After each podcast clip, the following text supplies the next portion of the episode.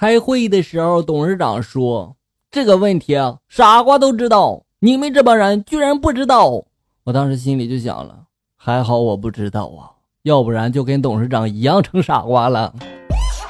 本期节目微笑友有个吃货，我很爱他的转场段子就吃饭的时候碰到一对男女，男的明显喝高了，哭着对那女孩就说了：“老妹儿啊，对不起呀，昨天我一不小心我喝多了，我我把你妈给给给给办了。”整个饭店的人全部扭头看着他呀。就在这时候，旁边的妹子急眼了，就说了：“爸呀，你别喝了，你都喝多了，你。”哎呀，你爸太有才了！今天男票要甩了我，我各种撒娇卖萌，然后求他别离开我，保证自己以后做个乖乖女，不打扰他玩游戏，不嫌他快，不无理取闹等等的啊！终于，我感动了男票，他再一次把我拥入了怀中，我在他的怀里偷偷的抽泣。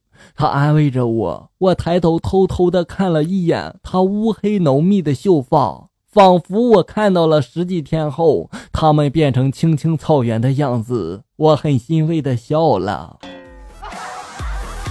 哎呀，我去啊，真有你的！有一次给我妈吵架，我妈没吵过我，就把我给打了。正好呢，我爸回来了，我就冲我爸说了：“爸。”你的小情人被你媳妇给打了，你还管不管呀？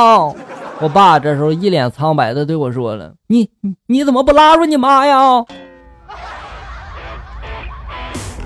这会儿你妈该打你爸了吧？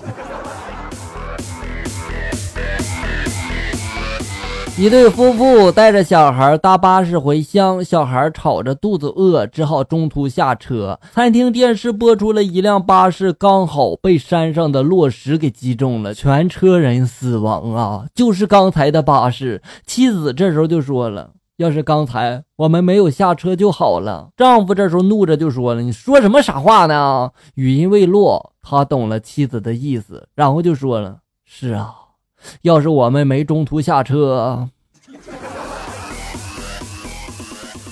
你们是不是以为你们中途不下车，不耽误那几分钟，然后这车就不会出事儿了呀？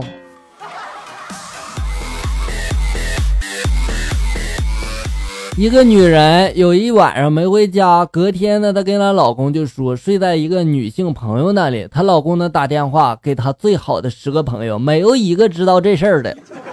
一个男的有一天晚上没有回家，隔天他跟他老婆说他睡在一个兄弟那边了。他老婆呢就打电话，然后问了最好的十个朋友，有八个好兄弟确定她老公睡在了她的家里，还有两个说她老公还没有起床，都被好兄弟给害惨了呀。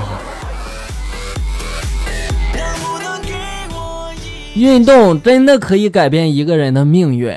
我的老婆自从听了隔壁老王的教诲之后啊，从五年前就开始跟他一起晨跑，到现在都还没回来。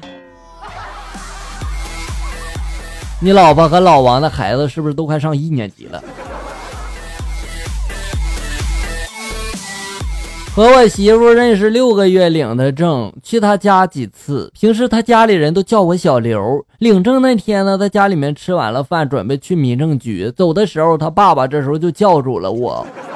然后我岳父呢，语重心长就说了：“小刘啊，今天你们就要领证结婚了，你能告诉我你的全名吗？” 哎呀，容我笑一会儿。一天，家里人都出去了，只剩我和哥哥。哥哥走到我的身后，说着，手便伸进了我的裤兜里面摸。我皱了皱眉，就说了：“哥哥，你又要这样啊？”哥哥哀求着我，就说了：“最后一次，就最后一次了。”我无奈的就说了：“好吧。”然后我掏出了一支笔，在哥哥的零分试卷上签了个字。哎呀妈！你吓我一跳！你陪小妹去相亲，对方体积蛮大的。聊了一会儿后呢，男的就对小妹说了：“咱俩在一起也行，你得先把这个虎牙给拔了，我不喜欢。”小妹这时候微微一笑，露出了两颗小虎牙，就说了：“不用那么麻烦的，我不喜欢胖子。”你看上人家，人家还看不上你呢，你想多了吧你？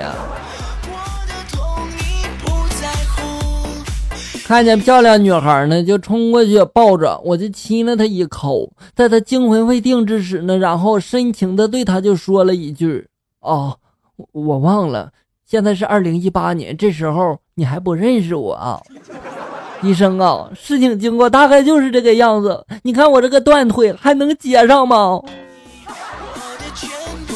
我告诉你，活该被打。